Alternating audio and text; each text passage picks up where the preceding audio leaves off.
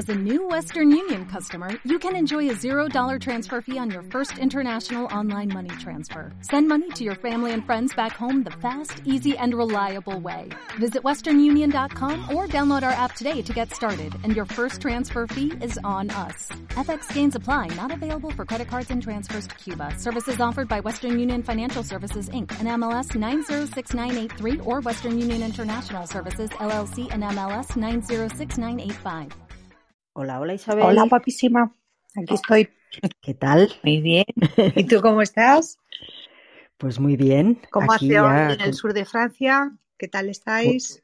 Pues con fresquito ya, con el otoño que ya, que ya, que ya, que ya se acaba, con los Ajá. árboles ya peladitos, con unas heladas por la mañana y bueno, mm, pues es lo que toca, ¿no? Sí, efectivamente, es lo que toca. Pues en Gredos tenemos ya todo nevado, está todo blanquito, pero además con un buen, buen tomo, unos 20 centímetros de nieve. Por las noches unas buenas heladas, 7 bajo cero. O sea, no está mal, ¿sabes? O sea, que la verdad es que, que es ya invierno. O sea, aunque estamos en, eh, teóricamente por fechas, esto es eh, otoño, esto ya es el invierno, el invierno puro y duro. Buenas tardes, compañeras. Hola, Alberto. ¿Qué tal? Alberto, ¿Qué tal? ¿Cómo va todo? Fenomenal, muy bien. Oye, nada, todo, todo bien. Lo único que tenía yo ganas de saber cómo funcionaba esto. bueno, pues quedan tres minutitos, pero Pues, bueno, si queréis, no, esperemos, pues nada. Tenemos que ser puntuales. Mira, Alberto, estábamos comentando aquí, pues eh, a Isabel y a mí siempre como que entre ella y yo realmente estamos a mil kilómetros casi, si no más, una de la otra, Mira, porque ella está en Gredos, yo estoy en, en el sudoeste de Francia y siempre nos gusta comentar el tiempo y ahora. Isabel nos comentaba pues que Gredos ya está nevado, yo le comentaba que aquí ya el otoño se está acelerando, que hay unas mm, heladas por la mañana y ya anuncian nieve ¿eh? para el fin de semana. ¿Cómo está Sí. por ahí por Teruel la cosa? Anda, que ahí pues tela. está, está húmedo porque además no nos deja coger las olivas. Está lloviendo toda la semana con muchísimo frío, con, estamos entre 2, 3, 4, 5 grados y no para de llover. Y además el- a- va muy bien porque la, lluvia siempre es buena, eh, porque además llevábamos un otoño muy seco, pero justamente ahora que estamos cogiendo las olivas, pues nos está haciendo un poco de la, la puñeta porque llevamos toda la semana que no hemos podido eh, hacer, hacer la recolección. Ostras, eh, esto, esto de, esto de la oliva, de verdad. Mira, yo estuve viviendo, estuve viviendo muchísimos años, 18 años, ahí en, en Lleida, en, Sí, en Las. Garrigas. Hombre, Y, y, las ostras, arbequinas. Exacto. Y es que llegaba, yo, yo decía, ya, ya está aquí, el tiempo de olivas. De hecho, hasta pensé, hasta pensé si algún día publicaba un libro explicando las Es que bueno, historias, decía, se- tiempo de olivas. Se vacía el pueblo durante el día, todo el mundo está en el campo y, Sí, sí, y ese sí. olor a la almazara y a, guau. y al- a, a la fruta molturada, ¿no? Que, que hace que salga el, el oro líquido. Pero sí que es verdad que hemos, habíamos empezado muy bien y además hay una cosecha espectacular, pero que estamos muy parados y la gente ya se está empezando a poner nerviosa. Pero bueno, la lluvia siempre, siempre es bien recibida porque además era necesaria, ¿eh? Llevábamos un otoño muy seco. Sí, sí, pues nada. Hay que, hay que, que sea bienvenida. Nunca llueve a gusto de todos, como suelen decir, ¿verdad? Pero el agua siempre es buena. Exacto. cierto. Bueno, Raquel, 19.00. chicas, Vamos con exacto, 19.00. Comencemos a que esto va a ir puntual y que Venga. dura una hora y todas esas cosas. Tira con. Venga, vamos allá. Muy buenas tardes a todas y a todos. Os damos la bienvenida a la sala Mundo Rural en Clubhouse. Soy Raquel y esta sala la hemos creado Isabel y yo para hablar sobre todas las oportunidades que ofrece el mundo rural. Para los que no me conocéis, desde mi proyecto de la ayudo y asesoro a todas aquellas personas que quieren dar el paso de dejar la ciudad e irse a vivir al campo, pero que tienen muchísimas dudas y no saben cómo abordar el reto. Estupendo. Pues yo soy Isabel, Isabel Sánchez Tejado, y esta sala la emitimos todos los miércoles de 19 a 20 horas, hora española, por supuesto, porque tenemos muchísimo que decir sobre todas las oportunidades que brinda nuestro querido mundo rural. Para los que no me conocéis, soy Isabel Sánchez Tejado y mi proyecto se basa en ayudar a los responsables de los territorios rurales en riesgo de despoblación a transformarlos en destinos turísticos sostenibles, con un sencillo método de trabajo que he llamado el modelo de turismo generativo. Eh, tenéis toda la información en mi página web isabelsancheztejado.com. Pues así es, os la recomiendo porque es una web muy, muy chula, no os la perdáis. Ya sabéis que este es un espacio abierto y participativo, por eso lo elegimos, en el que todos los que estáis por aquí tenéis la opción de participar con vuestra opinión. Por tanto, podéis levantar la mano y os iremos dando paso según lo vayáis solicitando. ¿De acuerdo? Recordad que el objetivo de esta sala es dar a conocer todas aquellas oportunidades que ofrece el mundo rural desde cualquier perspectiva o sector, sea energías renovables, permacultura, agricultura tradicional, turismo sostenible, vivienda, tecnología, teletrabajo, Da igual, oportunidades del mundo rural. Una vez finalizada la intervención principal, abriremos los micrófonos para cualquiera que lo desee pueda preguntar o hacer propuestas. También os informamos que estas sesiones van a ser grabadas esta vez por la, por la propia aplicación de Clubhouse a partir de su opción Reply. Esta esto es una nueva eh, función que tiene Clubhouse, que es nueva desde, de hecho está funcionando desde la semana pasada. La, la sesión de la semana pasada ya la tenéis disponible. O sea que si queréis volver a escuchar esta sesión, la sesión pasada o las siguientes, solo tenéis que acceder al enlace de la sala para poder volver a escucharla, o bien al perfil de Isabel o al mío, que espero que nos estéis siguiendo, y desde ahí podréis acceder a las salas que han quedado grabadas. Genial, Raquel. Pues con esta novedad de Clubhouse, que ya estábamos deseando, porque lo de grabar las sesiones era un dolor, sobre todo para Raquel, mi compañera, que era la que se encargaba y a veces tenía serios problemas. Pues ya con toda esta presentación, no me queda más que presentaros quien va a venir hoy a divertirse a esta sala de mundo rural de nuestro querido mundo rural. Y nos vamos a trasladar virtualmente hasta Oliete, un pueblo de Teruel, donde el éxodo rural vivido en los eh, últimos años, en los últimos 60 años, provocó, por supuesto, el abandono no solamente de este territorio, sino de 100.000 olivos centenarios. En 2014, cuando todo el mundo veía olivos inservibles, la organización Apadrina un Olivo imaginó, imaginó un motor de bienestar y desarrollo económico gracias a este proyecto. Así que hoy tenemos con nosotros a Alberto Alonso por Domingo, cofundador de dicha organización, que además de todo esto resulta que trabaja en Telefónica desde el 2013, actualmente en la dirección de Compliance Telefónica España. Muy buenas tardes, Alberto. Bienvenido. Pues muchísimas gracias. Un placer saludaros. Oye, Alberto, nos conocemos de, algunos eventos, sobre todo del último, donde estuvimos juntos en, IFEMA, en, en Mañana es Hoy, y había una serie de cosas que, estuvimos comentando y me gustaría preguntarte, lo primero de todo, para que todo el mundo te conozca y sepa quién eres, pues qué tienes tú que ver con el mundo rural, cuál es tu historia, por qué, por qué lo de Apadrino en Olivos, ¿dónde por qué te llevó a hacer esto que estás haciendo.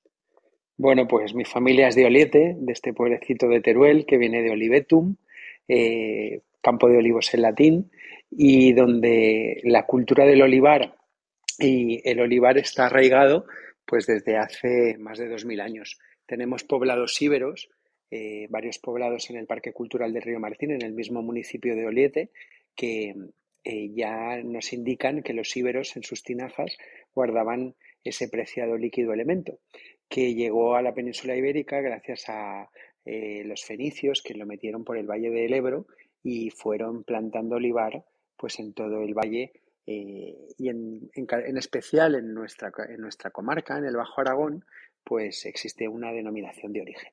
Y bueno, pues al final el olivar eh, forma parte de nuestra cultura, nos calentamos con la leña del olivo, conservamos los alimentos en el aceite, consumimos el aceite, incluso antes pues las lámparas también las hacían con el aceite.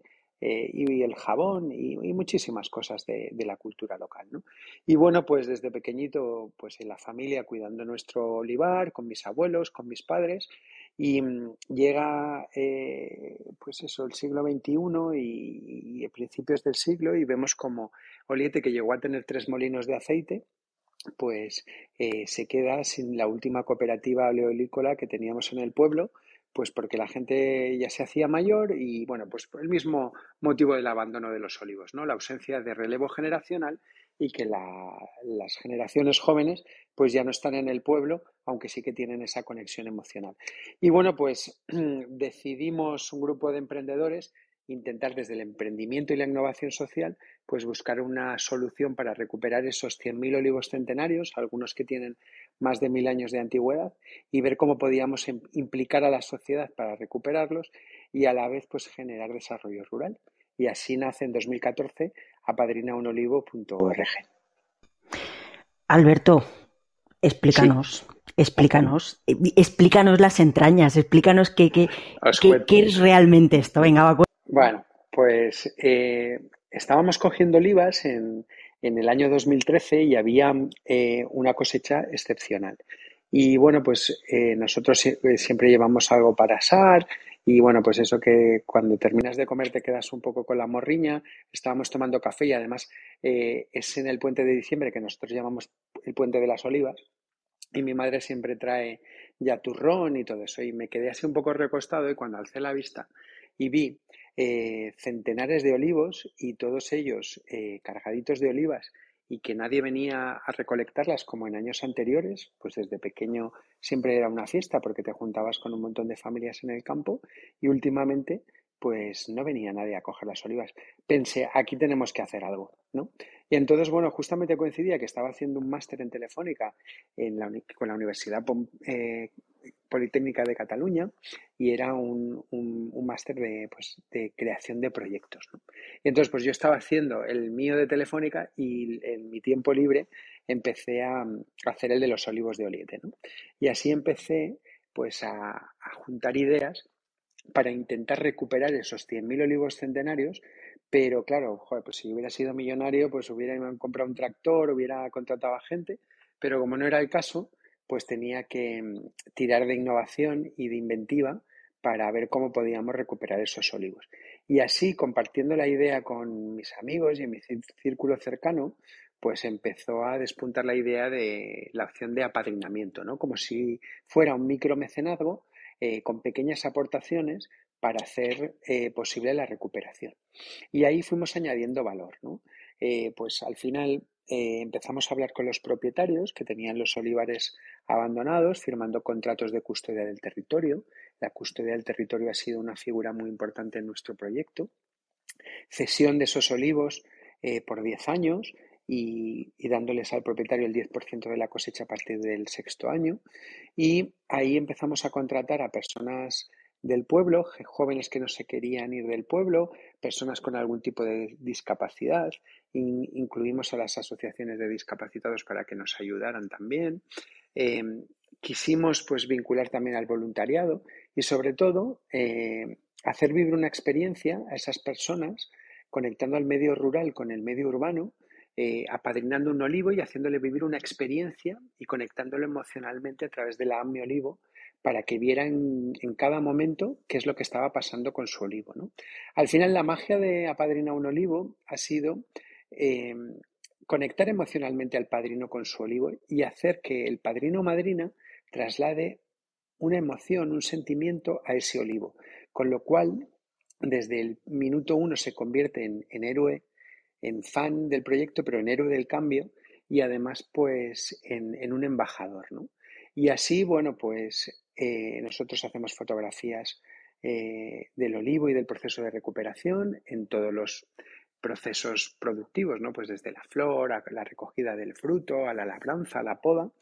Y el, el padrino madrina lo puede ir siguiendo en la app Mi Olivo y aparte pues organizamos visitas cada mes al olivar Estamos también abiertos los 365 días para las visitas y eh, cuando recogemos las olivas, con todas las olivas de los olivos apadrinados, enviamos como donativo dos litros de aceite a las madrinas y padrinos, con lo cual que reciben pues un poco el fruto de su colaboración. Este es un proyecto social, desde 2017 somos eh, asociación de utilidad pública y tenemos pues entre nuestros fines fines medioambientales, sociales y de desarrollo rural. Y bueno, pues como idea general, eh, hasta ahí os cuento y ahora seguimos viendo más detalles. Eh, me parece fantástico. La verdad es que me, encanta tu proyecto. Siempre lo he seguido, pero es que según lo explicas, es que dan ganas de, corriendo irte a padrinar un olivo. Tremendo. Me encanta la idea, me, me gusta muchísimo cómo habéis logrado desde una, o sea, de un problema crear una oportunidad tan grande y sobre todo implicar a tantísima gente y, tanto eh, y el proyecto tan, tan útil. Em, yo creo, estarás, estarás conmigo en que el emprendimiento es uno de los vectores importantes del desarrollo del medio rural. Pero tú, ¿qué ejemplos, además del vuestro, conoces o que llevéis a cabo, además de este de Apadrina un Olivo, que están dando vida al territorio rural donde vives? Pues bueno, eh, aquí os puedo conectar un poco, Isabel, con, un poco el devenir del proyecto. ¿no? Durante estos siete años, casi ocho ya, pues hemos recibido a través de asociaciones contra la despoblación, muchos currículos, muchas llamadas de personas que quieren, quieren venir a vivir al medio rural. Y, y claro, el medio rural carece de industria, carece de empresas, eh, lo que sí que tiene son oportunidades y recursos endógenos. ¿no? Y ahí es donde es importante el emprendimiento, el potenciar esas ideas. Eh, muchas de las ideas también tienen que tener un componente local, porque la gente del territorio conoce muy bien qué es lo que pasa en su pueblo o en su tierra y conoce pues los 365 días. Pero también eh, el medio rural tiene que estar abierto a nuevos repobladores, pero gente que realmente quiera venir a emprender y a iniciar eh, iniciativas que pongan en valor o bien esos recursos endógenos o esas oportunidades. Bueno, nosotros hemos empezado eh, un proyecto para replicar la iniciativa y el modelo de Apadrina un Olivo, que, justamente el 21 de octubre eh, lanzamos la primera, la primera sesión que se llama Despertadores Rurales Inteligentes y que Luego, si queréis, hablamos más en detalle. Y ahí lo que hemos animado es a, personas, a emprendedores, a, personas que tienen una idea, animarles a convertir esas ideas en proyectos acompañándoles nosotros replicando el modelo. Y la verdad es que, pues, desde la industria agroalimentaria, el turismo, ¿no? En Apadrinera un Olivo el turismo también eh, es muy importante porque recibimos más de 3.000 visitas al año de las madrinas y padrinos y, que solo al principio vienen a ver su olivo y luego descubren un parque cultural, el del río Martín, y un montón de tesoros de ese Teruel desconocido que activa pues la economía local y comarcal y, además hace que la gente repita, ¿no? Aparte de activar las casas rurales, los restaurantes, las tiendas, pero mm, hacen que la gente conozca una tierra desconocida. Y bueno, pues en cuanto a otras ideas de emprendimiento, pues dentro de los despertadores, que ya tenemos más de 18, pues hay algunas relacionadas también con el turismo, con los servicios, servicios en el medio rural, con temas sociales, temas de, crecimiento personal, de, de, UCI del alma, ¿no? Eh, hay, hay, proyectos muy interesantes y, y, bueno, pues al final yo creo que el emprendimiento junto a las nuevas tecnologías y a las herramientas y capacidades digitales, a la digitalización, permite en ese último tren eh, una esperanza al, medio rural para, seguir adelante. Pero también eh, con el componente local, ¿no? Es decir, nadie vendrá de fuera a hacer nuestro trabajo. Y eso es importante. Muy bien, Alberto. Es, una pasada. Me, me, encanta, me encanta todo lo que estás, lo que estás explicando. Pero a mí siempre me gusta ir al detalle. A mí me gusta que estrujaros un poquito y que expliquéis bien las cosas. ¿Qué es esto? ¿Qué es esto de los despertadores rurales inteligentes? Porque piensa que la semana pasada, cuando acabamos la sesión, Isabel dijo, la semana que viene vamos a tener a Alberto que nos, va a hablar de los despertadores rurales inteligentes. Y dije, eh, ¿estamos hablando de gallos? Y dijo, no, no son gallos. Cuéntanos, ¿qué son estos despertadores rurales inteligentes? ¿Qué son? Pues ¿Cómo lleváis a cabo este?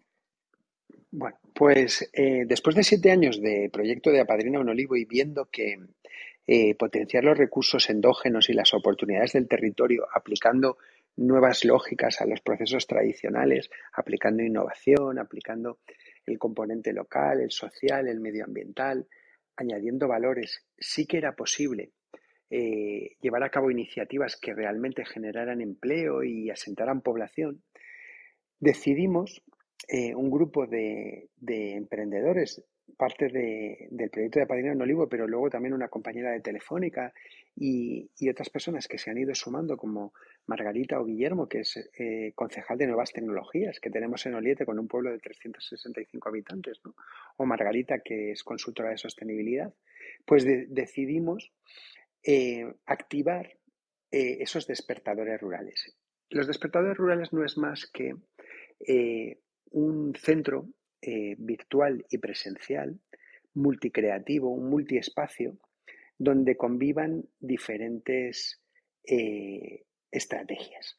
Eh, una que es apoyar a los emprendedores, esas ideas que se quedan en el mundo de las ideas, en los bares, en las peñas, en las charlas con amigos, intentar sacarlas de ahí y ayudarles con una metodología, replicando nuestro modelo, para que se conviertan en proyectos sostenibles. Y ahí hemos empezado con esas 18 iniciativas que estamos trabajando ya desde octubre.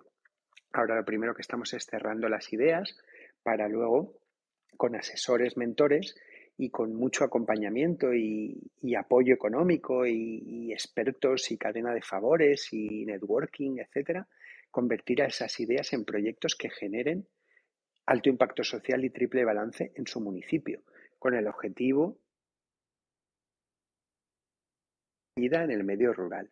Eh, en una cosa que estamos muy de acuerdo con Isabel y que estuvimos hablando el otro día en el Hoy es Mañana, es que nosotros, tanto Isabel. Eh, Te hemos perdido, Alberto. disculpadme. Eh, una, una, cosa que comentaba con, con Isabel era que tanto su proyecto como el nuestro son proyectos que realmente lo que quieren es eh, pasar de la teoría a la práctica, ejemplificar modelos y, llevarlos a la práctica. Entonces, bueno, pues ahí lo que queremos es ayudar. Hemos analizado los modelos de los Highlands de Escocia, eh, los modelos de, la Laponia, eh, viendo que había una universidad del emprendimiento y que había dedicación absoluta para convertir ideas en proyectos sostenibles en el medio rural. Muchas veces los emprendedores tienen esas ideas, pero no saben cómo evolucionarlas. Bueno, pues esa es una parte fundamental. Luego, queremos eh, brindar un espacio, un puesto de trabajo avanzado a, los teletrabajadores, a gente que quiera probar el teletrabajo. Eso forma parte también de los despertadores rurales. Queremos albergar a los nómadas digitales, darles un puesto avanzado y ofrecerles un, un espacio para que puedan vivir con nosotros durante un tiempo en un espacio de, co, de co-creación, donde haya emprendedores, donde haya teletrabajadores, donde estén estos nómadas digitales que mientras visitan nuestra comarca, nuestra provincia o nuestra zona, pues puedan eh, disfrutar de un, de un espacio digital e innovador. Y luego, dos puntos más que añaden y cierran un poco el círculo de los despertadores rurales es incluir la oficina del Smart Village para ir digitalizando según qué servicios en el medio rural con eso de que en el medio rural somos un poco cabezones, tenemos que ver los ejemplos en realidad. Hasta que no lo vemos, no lo creemos. Pues ir digitalizando, ir haciendo inteligentes algunos servicios públicos y algunos eh, servicios eh, de la comunidad o de, pues no sé, de agricultura, de cultura, de medicina, de, de servicios municipales, etcétera, y ir guiando eh, ese despliegue en, un ámbito de, actuación. ¿no? Igual pensamos que un centro despertador pues, puede estar en, eh, a tener efecto en un radio de 30 40 kilómetros a la redonda de donde esté ubicado, donde puedan venir personas eh, como máximo en 30 minutos en coche. Y ya por último, el último puntal de los despertadores serían las unidades territoriales de inteligencia, que no es más que recuperar lo que era antes el consejo, el consejo de sabios del lugar, ¿no? Allí donde estaba la persona más sabia, eh, el cura, el médico, el alcalde, la Guardia Civil, etcétera, etcétera, ¿no? Y todos estos pues daban consejos de lo que pasaba en su pueblo, pues que los despertadores rurales y con esas unidades territoriales puedan asesorar en temas de digitalización, de emprendimiento, de innovación a empresas, asociaciones, a entidades locales, a comarcales, a, todo el mundo que quiera eh, tener una opinión eh, tecnológica o, digital sobre cosas a, implementar. Y bueno, pues creemos que, con un centro así, eh, cada 30, 40, 50 kilómetros en áreas despobladas, pues quizá podríamos conseguir pasar de la teoría a la práctica y ejemplificar en, proyectos reales lo que todo el mundo va hablando, pero que al final se queda en el mundo de las ideas, ¿no? Que es, oye, que sí, que hay un problema, la despoblación de la España rural, la España vaciada, etcétera. Pero bueno, pero ¿por qué no aplicamos cosas y empezamos a trabajar en ejemplos reales? Así que todo eso son los despertadores rurales, lo podéis ver en despertadoresrurales.org.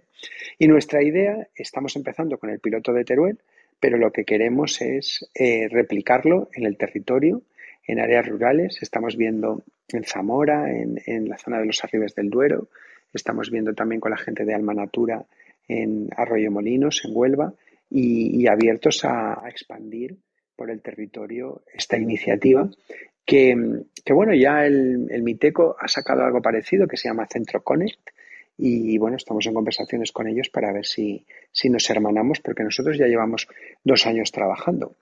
Y lo primero que hicimos pues fue más de 40 reuniones con asociaciones, empresas, eh, instituciones de la provincia de Teruel, con todo el tejido productivo asociativo, para contarles la iniciativa y contar con su apoyo. Así que bueno, pues este despertador rural de Teruel pues cuenta con, con 50 empresas, instituciones, asociaciones que van a participar pues como asesores, como mentores, como, como guías, como cicerones, como networking, como cadena de favor. Bueno, al final, eh, quién sabe, ¿no? Pero si cada uno aporta un pequeño granito de arena, pues conseguiremos que esas ideas pasen a proyectos y esos proyectos pues generen vida en cada uno de los pueblos de donde vienen. Em, yo es que ya te he oído más veces que efectivamente, para los que no le conozcáis y para que entendáis qué, tipo de persona es Alberto, eh, su frase mucha teoría y poca práctica, pues se la dijo nada menos que al Grupo de Trabajo de Políticas Sociales del Senado en junio del 2020. Ya les dijo que había mucha teoría y poca práctica y, les hizo un montón de propuestas. Y de hecho, mm, él y yo hablamos el otro día de que ya estaba bien de tanta teoría y de tanto, tanto evento para hablar de la despoblación rural y que se pusieran ya de una vez a hacer cosas que realmente revertieran sobre el territorio rural. Así que me encanta oírte, Alberto, porque efectivamente hablas de cosas que se están haciendo, proyectos reales y no de la manida información sobre vamos otra vez a analizar y vamos otra vez a plantear, vamos a sensibilizar vamos a tal. O sea, no, cosas reales. Pero una pregunta, a ver, de todo eso que les contaste tú a estos señores políticos en junio del 2020, todas esas propuestas que les hiciste, ¿salió algo adelante o, o se quedó ahí? Pues la verdad es que tuve que preparar un, un, escrito de más de 20 páginas que luego lo, tuve que leer literal porque eh, como era una sesión donde se sacaba el acta, etcétera, etcétera. Y la verdad es que, que, pocos ejemplos se han llevado a la práctica. ¿no? Eh, me consta de que sí que están trabajando con iniciativas, pero eh, muchas veces da la sensación de que vamos a otro ritmo. Hoy justamente lo hablaba con Pablo, Pablo Piñeiro, que también es un amante del medio rural, y, me decía, ¿no? Dice, bueno, suerte también a las iniciativas.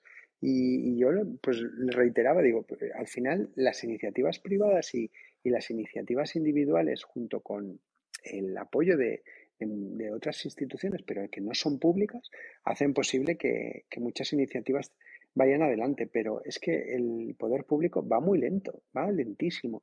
Es decir, un ejemplo ¿no? que, hablaba hoy era, creo que ya han concedido una deducción fiscal para, para Teruel, Soria y, otra provincia que ahora no recuerdo, de, deducciones fiscales para las empresas. ¿Y a qué esperan a ponerlo en práctica si la Unión Europea ya ha dado la, la orden? Es decir, es que parece que todo se ralentiza, pero eso es otra cosa que sí que les dije al grupo de trabajo del Senado, es que a los pueblos les quedan menos de cinco años. Es decir, en el momento que desaparezca ese, ese grueso de población que ahora tiene 80, 80, 90 años, es decir, los pueblos van a desaparecer porque en el momento que no se puedan mantener un servicio de farmacia, de médico, de escuela, de, tienda o de bar en un pueblo, nadie va a querer estar en un sitio donde no hay los servicios mínimos. Y así en España eh, tenemos muchísimos pueblos. Eh, ahora mismo no tengo los datos, pero la mayoría de los municipios de España, más de la mitad, tienen menos de mil habitantes y con población muy envejecida. Es decir, que al final tenemos cinco años y, ya vamos tarde para activar, ¿no? Tenemos una Secretaría eh, General del Reto Demográfico, tenemos eh, muchas herramientas, pero tenemos que pasar a la, acción urgentemente, porque si no, eh, cuando lleguemos ya no habrá nada que salvar. Y es que eso es así. Nosotros en Oliet estamos manteniendo los servicios con, con con uñas y dientes, es decir, eh, intentando mantener, no perder servicios, manteniendo la oficina bancaria, manteniendo los cinco días laborables de médico, evitando que no se cierre una puerta y si se cierra una abrimos otra. Pero es que el tema es que cada vez somos menos, menos habitantes. Entonces, si no hay iniciativas que generan empleo y atraen población, esto no se va a sostener en los próximos años.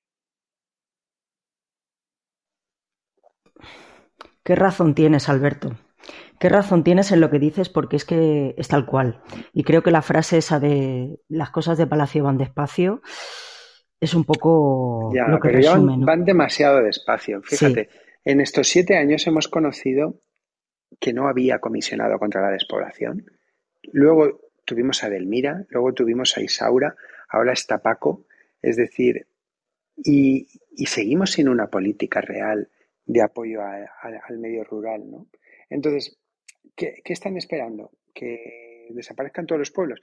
Hombre, entonces sí que se va a solucionar, porque entonces ya no habrá problema. Si desaparecen los pueblos, pues ya no. Muerto el perro, se acabó la rabia. Pero, pero es que la situación es ya, ya no es de urgencia, ya es de alarma. Y, y luego, pues aún se sorprenden, ¿no? Que haya grupos como los de Teruel existe o grupos de ciudadanos que están luchando por, defender lo suyo, pero si es que el medio rural también tiene derecho a su defensa. Es decir, sí que tiene derecho los vascos o los catalanes a defenderse y no los del medio rural. Entonces, pues es que es lógico. Al final, si no hacen las cosas los poderes públicos, pues al final, pues la gente se une e intenta buscar soluciones. Y es lo que, lo que estamos haciendo. Tal cual, Alberto, tal cual. Es así. Pero bueno, hay que mirarlo, hay que mirarlo en positivo y, hay que insistir lo que dices. Hay que insistir, insistir, insistir y presentar mucho, mucho y, hacer mucho ruido y, tirar para adelante. Mira, Alberto, a mí me gustaría que, me dijeses mm, desde tu punto de vista, ¿vale? O desde, desde el punto de vista del proyecto que lleváis a cabo. ¿Qué crees que es lo más importante para, para, desarrollar iniciativas en el medio rural, ¿vale? Eh, estamos hablando de, conectividad, estamos hablando de, infraestructuras y también me gustaría saber, porque este es un tema que ha salido muchas veces en nuestras salas, y Isabel lo puede corroborar y muchas de las personas que están aquí, es el tema del acceso a la vivienda. Eh, hace unas semanas estuvimos hablando con el alcalde de Cuartango, que tiene un proyecto precioso pero tiene un problemazo porque no hay vivienda disponible. Entonces, ¿cómo tenéis el tema del acceso a la vivienda también para nuevos pobladores en, la zona? ¿Vale? ¿Cómo, ¿Cómo, lo ves todo esto? Has dado, Raquel, en muchas dianas. Has dado en muchas dianas. Bueno, el, acceso a la tecnología y lo que es la conectividad es importante, pero sí que es verdad que España tiene un plan 2025 eh, para que todo el territorio, todos los municipios tengan fibra óptica y además eh, un plan de extensión del 4G y del 5G bastante importante. Creo que eh, la conectividad no va a ser un problema o no lo está siendo. Si es verdad que aún hay poblaciones donde no tienen eh, una conectividad suficiente, eso hay que solucionarlo, pero eso, eso se tiene que solucionar en, el momento. Los despertadores surgen un poco por, mm, por, porque pensamos, bueno, y cuando llegue la fibra óptica y la alta conectividad al medio rural, ¿dónde la vamos a utilizar?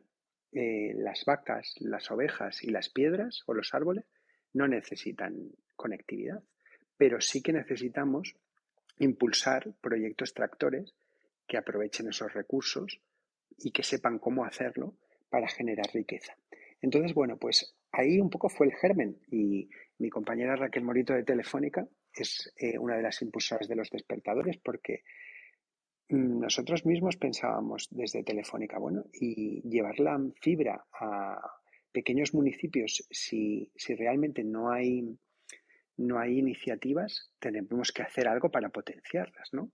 y, poder utilizar todos esos beneficios. Entonces, que haya proyectos que dinamicen eh, el uso de la nueva tecnología y que ayuden a emprender, pues será muy importante. Luego, otra parte es que las pequeñas poblaciones también estén abiertas a recibir nuevos pobladores, porque no todos los pueblos quieren un futuro. Después de nuestra experiencia, vemos que hay algunos pueblos que hasta les molesta que llegue gente. Pues muy bien, oye, pues ellos se van a labrar su propio futuro, es decir, ellos mismos mm, adolecerán de su, de su error. Eh, si tú realmente no te abres y no quieres prosperidad, pues igual sí acabarás siendo el último poblador de Villarriba de, de abajo, pero mm, ya está. Es decir, ahí tú no has querido futuro, pues, pues ahí lo tienes, ¿no? Tenemos que trabajar todo el tema de los anfitriones locales, es decir, la gente que viene de fuera o los propios de dentro necesitan también ayuda de los que están en una posición más cómoda.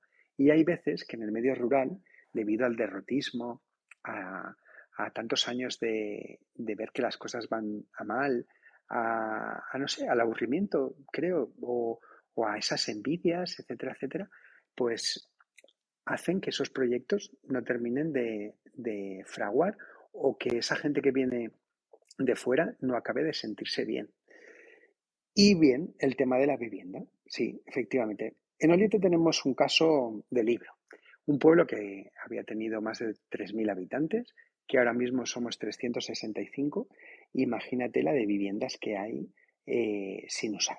Bueno, hay algunas, la mayoría, que son de segunda residencia y que pues son gente de primera, segunda o tercera generación de olietanos que están en Barcelona, en Zaragoza, algunos en Madrid o pues por, muchos sitios, ¿no? Y que van en verano, en Semana Santa y el resto del tiempo pues tienen la casa cerrada. Y luego hay casas que llevan 30, 40 años que no se ha hecho ningún tipo de reforma, con lo cual que son casas que casi compras solo el terreno, pero además con el agravante de que como hay tanta gente que es de fuera, a la hora de vender, pues venden como si fuera Barcelona, Zaragoza o Madrid y no Oliete, que es lo que es. Entonces, bueno, efectivamente, eh, la vivienda es un problema. Ahí tenemos que trabajar. Nosotros dentro del centro despertador va incluido con el ayuntamiento de Oliete cinco apartamentos para que sean cinco apartamentos puente para la gente que, que tiene que llegar pero eh, yo tampoco soy partidario, y nosotros en la Padrina Olivo hemos recuperado tres casas y que también facilitamos a los empleados para darles una primera ayuda en la, en la recepción, pero tampoco soy partidario de, de ofrecer mm, casa gratis, eh, trabajo gratis, eh, es decir, todo tiene que costar y todo tiene que, que sudarse, porque si no, lo que bien hace un favor luego no se valora. ¿no? Y ahí os quiero hacer algún ejemplo. Hemos recibido pues muchas peticiones para gente que está en el medio urbano y que huye de una situación de desesperación para venir al medio rural. Y nosotros pues le ofrecemos eh, un puesto de trabajo y una vivienda. Eh, en muchas de las ocasiones, cuando se acaba la situación de desesperación de la que huye porque en Barcelona o en Madrid no pueden pagar el alquiler y porque no llegan a final de mes, etcétera, etcétera. Y llegan y se estabilizan en el medio urbano, en el medio rural, perdón, con una casa y un salario. Todo lo que habíamos prometido al inicio luego acaba siendo eh, agua de borrajas.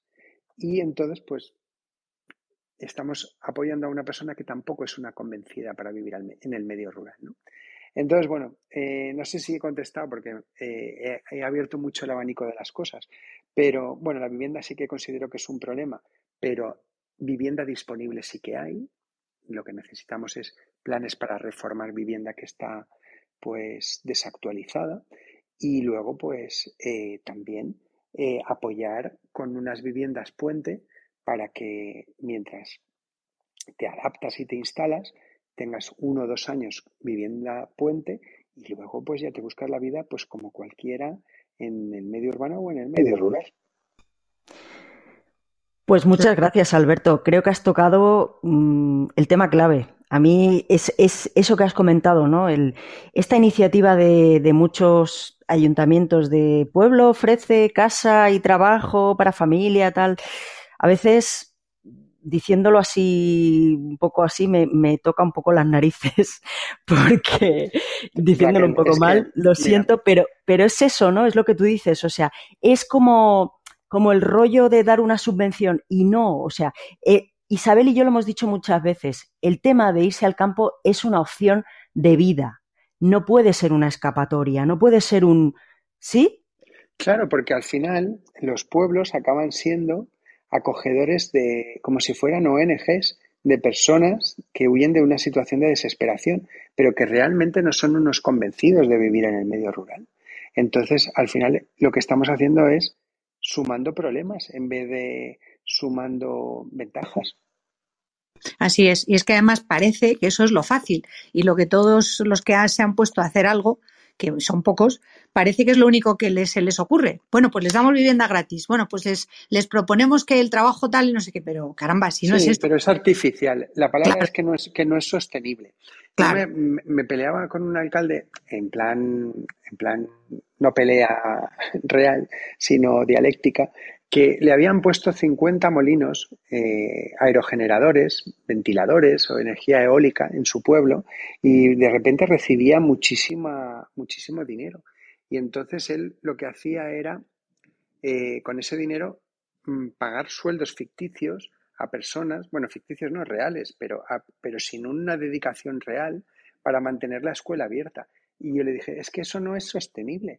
Eh, busca una idea de emprendimiento y desarrolla con esos salarios algo que genere sus propios beneficios, pues como en nuestro caso con la conservera de Alacón, eh, recuperando el huerto y haciendo unas conservas vegetales, pero genera sostenibilidad, y que los proyectos sean sostenibles, que no dependan de subvenciones. Todo lo que dependa de una ayuda pública exclusivamente va a durar lo que dure la ayuda pero totalmente.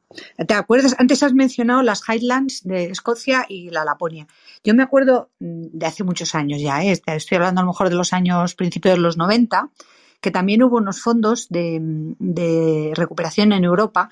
Y me acuerdo que, por lo menos yo he leído una catedrática, creo que era de, de, Aragón, que escribía sobre cómo las Highlands habían empleado estos, estos fondos que habían venido de Europa para establecer políticas de, eh, contra la despoblación y habían eh, negociado con algunas universidades para llevar determinados cursos, determinados, eh, em, eh, pues a lo mejor máster y tal, a sus territorios y ese dinero lo habían empleado en eso en, en, la Laponia, creo que gracias a que también tenían a Nokia en esa, en esa época, Nokia la gran potencia en temas de, telefonía, pues se habían convertido en una de las zonas eh, de Europa, en una de las regiones de Europa eh, más potentes, con la, con la banda ancha más importante para ser eh, la región más importante de, de empleo para, para empresas que tuvieran que vender por Internet. Y recuerdo que esos mismos fondos aquí en mi tierra se dedicaron a construir 14 centros de interpretación, tan, tan variopintos como el Centro de Interpretación de la Trucha, el Centro de Interpretación del Líquen, el Centro de Interpretación de la Caza, y claro, están cerrados. Es decir, que lo que tiene que haber son una, una, una política lógica y sobre todo gente que desde el territorio diga qué es lo que se puede hacer y lo que es útil para el territorio. Porque el dinero como tú bien has demostrado antes, no es lo importante a veces. O sea, tú eres capaz de mover eh, una, una, un proyecto como Apadrina un Olivo desde cero euros, porque realmente tú cuentas con el dinero de los, de los padrinos. Es decir, que muchas veces es que nadie pregunta a nadie, sino que dicen, hay que gastar este dinero, como tú has dicho antes. O sea, este señor, ¿por qué paga a alguien si no saca beneficio? ¿Dónde está la, la, industria que tienes que generar con ese dinero que te dan? ¿Dónde están los empleos reales que fijen la población? O sea, esto es lo que yo creo que tenemos que, dejar en evidencia y, y, que hay mucha gente como tú, Alberto, y como muchos de los que están aquí escuchando, que tiene muy buenas ideas para poder aplicar proyectos reales en el mundo rural y que creen puestos de trabajo. O sea, que no estamos ya en el momento eh, aquel en que, ¿qué hacemos? No, no, que sabemos que hay que hacer. Y a mí me parece importante que hayas venido hoy a contar este proyecto tan real, tan además tan extenso y que toca tantos palos, porque, porque es una demostración fehaciente de que las cosas se pueden hacer y bueno, pues como decía que sí se puede, caramba, o sea que esto es así. Sí, sí. Y yo de verdad te lo agradezco mucho porque me parece importante esta, esta entrevista.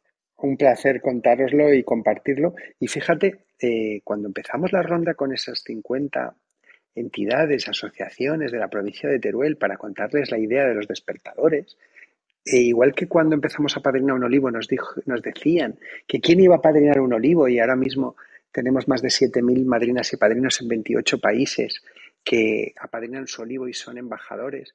Nos decían, no, no va a haber ideas, no hay emprendedores en el medio rural. Pues en una convocatoria de menos de un mes han salido 18 proyectos de emprendimiento. Es decir, hay veces que, que no hay que atender a esas eh, a, a, esos mensajes agoreros y a, y a, y esa, e, esa capacidad que también tenemos en el medio rural de denostar todo lo que sea innovación, sino que hay que creer y apostar. Y oye, si nos equivocamos, pues no pasa nada, pero por lo menos apostamos y decidimos. Y bueno, pues al final muchas veces la credibilidad te la dan desde fuera. En el momento que eh, vino un autocar de Barcelona y otro de Madrid, un jueves por la tarde a Oliete, eh, 70 personas a ver sus olivos apadrinados, la gente del pueblo decía, ah, pues parece que esto sí que va a funcionar. De, bueno, eso que, porque eh, la verdad es que he vivido una experiencia parecida que, bueno, tendré, será objeto de otro momento. Pero me dejas que te haga una, una última, una última pregunta. Dime mm, a todos estos que están escuchando si quisieran hacer los despertadores rurales en sus territorios, ¿qué tendrían que hacer? Pues bueno, simplemente eh, contactarnos y nosotros les ayudamos con la metodología. Al final, eh, contactar a una serie de, de, actores de la zona, es decir, que sean empresas, instituciones, asociaciones, eh, tener un amplio espectro asociativo y empresarial que, que pueda ayudar a, a, estas iniciativas y luego pues, pues buscar un espacio y, y, y bueno, pues seguir una metodología. Eh, abiertos a, a compartir el modelo porque además la idea es que se vaya replicando en el territorio. Muchísimas gracias, de verdad, Alberto. Me parece interesantísimo y no, no descartes que me ponga yo la primera en contacto contigo para ver cómo podemos trabajar. Genial. Fenomenal, encantado. Vale, oye, yo creo que ya es hora de que los que están ahí abajo, si quieren preguntarte algo, pues que, que pregunten. Les sabéis, podéis levantar la mano y os doy paso inmediatamente para que podáis hacerle preguntas a Alberto y, y os ilustre con cualquier cosa. Esperamos. Si quieres, Raquel, mientras alguien se, se anima. Sí, yo, bueno, simplemente decir que, que, estoy, estoy muy emocionada y estoy muy, muy ilusionada con todo lo que has contado, Alberto. Eh, Isabel me dijo, te va a gustar mucho la intervención de Alberto y, joder, Isabel, tienes razón, que, que sí, porque me gusta la gente como, como, tú, como vosotros, y mucha de la gente que ha pasado por aquí también, por estas charlas, que, que ya lleva, esta es la 15 ya, la número 15, y, y ese, ese, espíritu, ese espíritu, que lo que tú dices, luchar, luchar contra el derrotismo, ¿no? Y, y hay que cambiar esos, ese, esas ideas también que, que, a veces son autóctonas, ¿no? Del mundo rural, de que, uy, es que, ¿quién va a querer esto? ¿Quién va a venir a buscar esto? Pues sí, hombre, claro que sí. Así es que, pues fíjate, nada, simplemente fíjate. Eh, no, conformar, no, conformarse con un no, eh, poner pasión y luchar por lo que crees. Eh, cuando estás agotado, eh, todo lo ves mal, acuéstate y al día siguiente eh, todas las cosas serán diferentes. Pero sobre todo, apostar y luchar por lo que quieres. Eh, y no conformarse nunca con un no. Nosotros, desde que empezamos, hace más ya de siete años, todas las iniciativas donde hemos puesto energía, pasión y dedicación han, han sido exitosas. Es decir, es muy difícil que cuando tú pones dedicación, pasión, implicas a voluntarios, a personas, todo está eh, a favor de que funcione bien. Y nosotros aún es el momento que algo que hayamos puesto esa dedicación y esa voluntad haya salido mal. Con lo cual que sí que merece la pena hacerlo. Y luego la satisfacción de que eh, una señora, por ejemplo, me dijo este verano en una de las tiendas del pueblo, dice, oye, gracias a todo lo que estáis haciendo, porque nos habéis devuelto la ilusión eh, por el pueblo. Dice, nos habéis dado luz y esperanza. Dice, porque ya eh, veníamos al pueblo, pero como que veíamos un pueblo medio muerto, donde no había futuro. Dice, y ahora, dice, todo el mundo está orgulloso con todo lo que estáis haciendo y nos llevamos la botellita de aceite y somos como embajadores. Al final el aceite es un tangible, pero todo lo que hemos ido haciendo son los intangibles que son los que van generando eh, movimiento. Y el movimiento genera movimiento. Esa es la, regla del emprendimiento que yo viví desde el principio. Estábamos en el ordenador cada mañana, José Alfredo, Sira, todo el equipo de Apadrino, eh, intentando que pasara algo. Y, nosotros nos levantamos por la mañana y venga a intentar que pasara algo. Y no pasaba nada. Al día siguiente igual, al día siguiente igual. Pero a los seis o siete meses tanto meterle energía que de repente el molino empezó a girar y nosotros le dábamos energía y giraba pero cuando terminábamos de nosotros de meter energía, ya había cogido una inercia. Y ahora el proyecto, pues de repente te levantas por la mañana y tienes un pedido, tienes una empresa que quiere eh, apadrinar un olivo como un regalo original y solidario para Navidad, etcétera, etcétera. Entonces, esa es la magia del emprender, que tú pones mucha energía, no pasa nada, pero hay un momento que coge inercia y, y el proyecto sigue eh, trabajando por ti cuando tú no estás. ¿no? Qué bonito lo que dices, Alberto. Oye, creo que Albert quería preguntarte algo. Estaba ahí esperando y no me he dado cuenta. Albert, cuando quieras. No pasa nada. Buenas tardes a todos y todas. Eh, lo primero, saludar a mi tocayo, que al final será en enero cuando vaya a pasar calor allí, a Oliete, que me han dicho que se puede nadar y todo, ¿no? También, también. también, sí.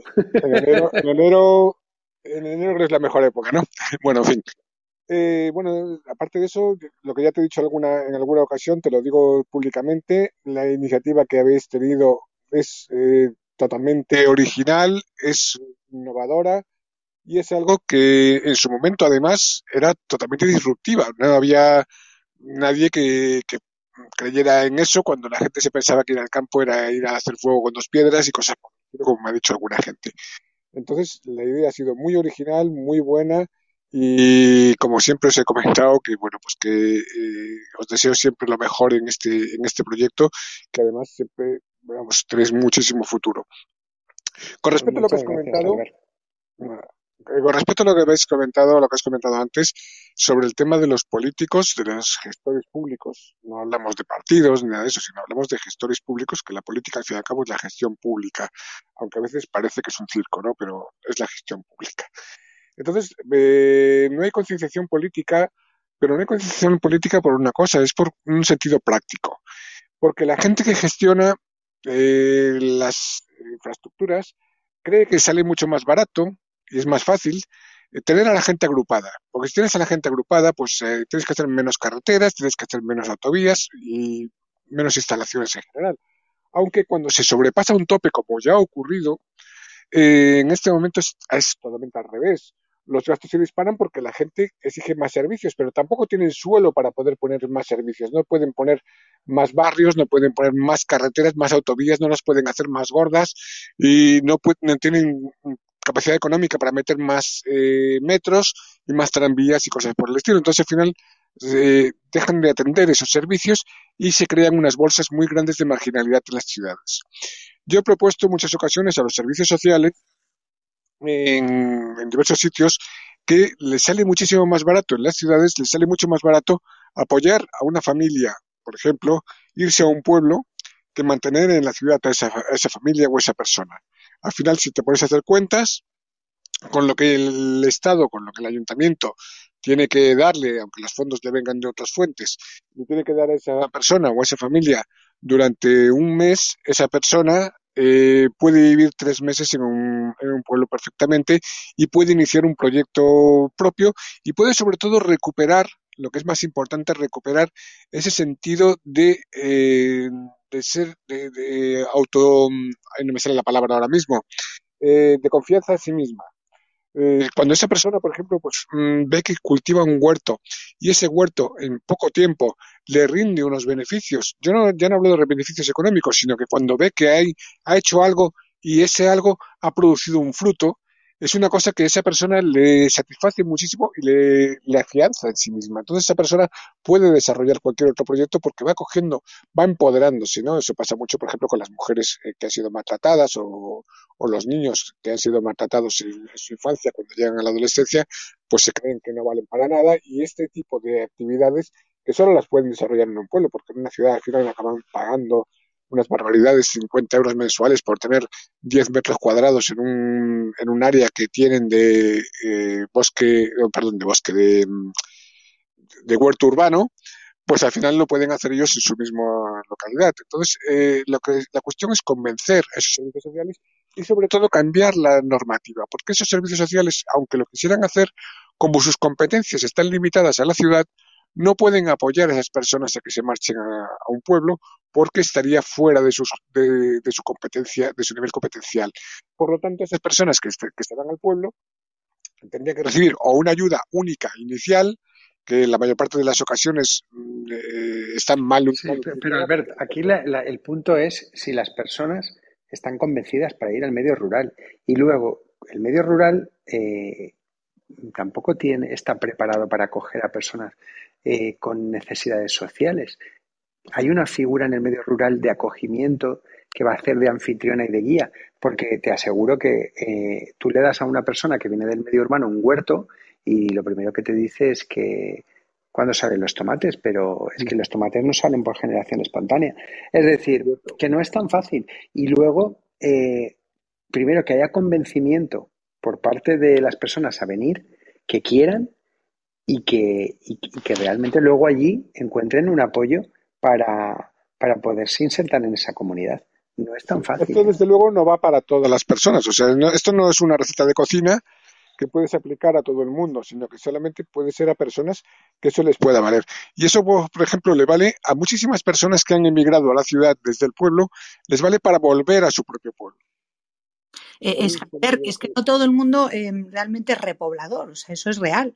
O sea, no todo el mundo valora cuáles son las ventajas de vivir en el campo y, ni les gustan. quiere a veces ni les gusta ni nada. O sea que yo creo que ahí, mm, yo lo que decía antes Raquel me parece mmm, importante. Es decir, lo que tenemos que conseguir entre todos los que estamos trabajando para que el medio rural sea una opción de vida, no algo, ni que sea una obligación, ni que sea un sitio donde te los den todo. ¿Vale? Es importantísimo que sea una opción. Igual que cuando vas a una ciudad, no pretendes que todo esté disponible, sino que tú te buscas la vida. Entonces, en un pueblo, tres cuartos de lo mismo. O sea, me parece, me parece que tiene que ser así. O sea, no, no demos, eh, o sea, no, el mundo rural no es ese sitio donde acoger a todos los que tienen un problema, en absoluto. Creo que hay, hay, hay gente que tiene problemas, otros que no, pero lo que yo creo que es importante en este momento es atraer talento y atraer gente que pueda generar puestos de trabajo que fijen la población. O sea, eso es lo que me parece importante. Sí, al final no pensar en el pueblo como un sitio donde sea un sitio marginal o donde sea un sitio asistencial, sino donde en el medio rural queremos tener a las personas más preparadas, con mejor talento y, y, las personas que, que, pueden desarrollar proyectos aprovechando las oportunidades y los recursos que hay aquí. Y aparte también, eh, pues como en todos los sitios, pues acogeremos a personas que necesiten ayuda, que, que quieran probar el medio rural. Si en el medio rural somos los más solidarios de, de, de, España. Es decir, eh, si es que tenemos 50.000 ejemplos, gente que viene y los propios vecinos se vuelcan, ¿no? Pero que esa no sea la fuente principal de repoblación. Así Pero vamos a ver un pequeño desconocimiento que... que hay sobre las personas que van a, que necesitan un apoyo social, que no son necesariamente todos eh, personas que están por ahí marginales y demás. Por ejemplo, muchísimo estudiante universitario tiene la necesidad de, continuar con sus estudios los puede hacer a distancia. Y eso lo puede hacer cuando se, cuando por ejemplo, pues salen de, de una acogida y demás, pues lo pueden hacer en un pueblo perfectamente. Claro. No son, no, son los únicos destinatarios de este servicio, o sea, es una cosa complementaria, es una cosa mm, que en este caso no quiero utilizar la palabra marginal, pero sería algo eh, secundario. Albert, Albert, si te parece, mira, el, el, tema que estás comentando, el tema de, de, de repoblar, de repobladores, yo creo que es un tema importante Quizá lo podemos dejar para, para, otra sesión. No es el tema principal de esta sesión y como nos quedan solo cinco minutitos y nos gusta mantener eh, el, el, horario, eh, creo que tenemos a Pedro, no es así, Isabel, que quiere comentar algo. Si no te importa, Albert, eh, dejamos el tema de repoblar para otro momento. Perdón, que me enrollé demasiado. No, hombre, tranquilo, simplemente es eso. ¿Te parece? Sí, sí, sí, perfecto. Gracias, Albert. Y te espero por Oliete en enero, que también en enero se está muy bien. Allí estaré, allí estaré. Gracias, Albert. Pedro, cuando quieras. Hola, buenas tardes, Isabel. Eh, buenas tardes a todos. Eh, ¿Qué tal, Alberto? Una preguntita así más directa. Eh, como conocedor por el proyecto de todos los intríngulis de, la administración y, viendo a Padrino en y los despertadores como, como ejemplo de, de, colaboración, pero no cabe duda de iniciativa, vamos a llamarlo privada.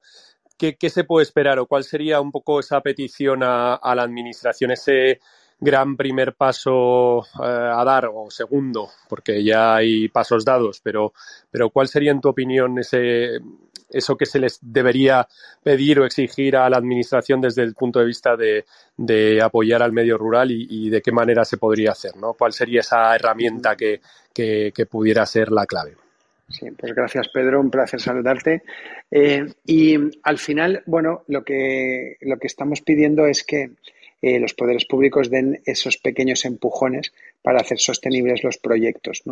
Eh, la verdad es que ahora mismo estamos en un momento de tránsito. Eh, ahora hay, hay, un pequeño silencio después de las manifestaciones de interés del reto demográfico, que además creo que el medio rural se ha volcado con esa convocatoria que hizo el reto demográfico para presentar proyectos para el medio rural, con esos más de 10.000 millones de euros que llegan de los fondos europeos. Y ahora lo que necesitamos es que se materialicen esas convocatorias para poder presentar esas subvenciones a proyectos que realmente van a dar vida al medio rural. Necesitamos ese, dinero para el primer empuje y, que ayude a sostenibilizar estos proyectos. Y luego, pues otras medidas como la que comentaba anteriormente de deducciones fiscales. Al final, yo siempre, y esto lo comenté en el Senado, ¿no? Digo, ¿por qué se creen ustedes que eh, hay tantas empresas en Andorra o en Gibraltar? Pues por temas fiscales. Es decir, si aplicamos incentivos fiscales a los territorios más despoblados, pasarán a ser mmm, más poblados. Que eso es lógico. Es decir, aquí hay un criterio también económico. Y hay un punto importantísimo que, que además quería comentar antes con Albert, es decir, que eh, el punto de la vertebración del territorio y la generación de riqueza eh, bajo mi punto de vista es todo lo contrario. Es decir, si nosotros, porque estaba comentando Albert sobre el medio rural, centralizar personas, etcétera. Si tenemos un país que tiene más de 500.000 kilómetros cuadrados y somos capaces de generar riqueza y vertebrar la riqueza en todo el territorio, nuestro Producto Interior Bruto va a crecer porque tendremos muchísima más riqueza distribuida en zonas que ahora están abandonadas. Y nosotros hemos, somos un ejemplo. Pasar de um, tener 100.000 olivos abandonados a que esos 100.000 olivos produzcan. Entonces, por seguridad de país y por crecimiento del PIB y vertebración del territorio, cuanto más riqueza haya en todo el territorio, muchísimo mejor. Entonces ahí los poderes públicos tienen que incentivar a que esas ideas vayan fraguando en el territorio dando un pequeño empujón, no, no manteniéndolas de por vida, sino dando un pequeño empujón con esas ayudas. Fantástico, de verdad. Mm, gracias, Alberto, porque mm, día a día en estas salas vamos aprendiendo tantas cosas y hoy hemos aprendido que, se pueden hacer cosas sin dinero, que teniendo imaginación, que teniendo ganas y sobre todo lo que tú has dicho, pasión, poniendo pasión a las cosas, las cosas salen. Y gracias Albert y gracias a Pedro por vuestra participación.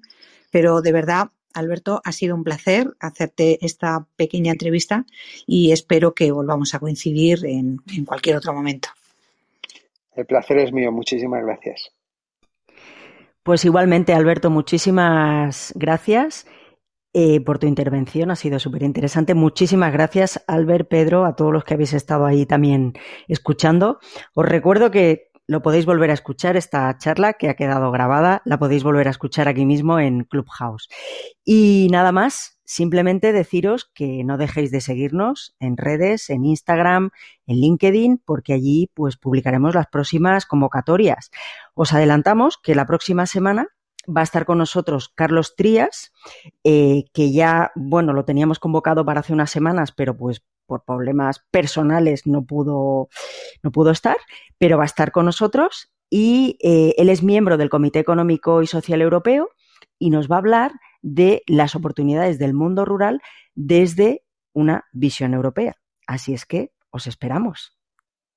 Así es, Carlos nos pidió disculpas, ya lo sabéis, os lo hemos dicho en alguna de las salas y bueno, estará con nosotros el próximo día, que me parece que es 1 de diciembre.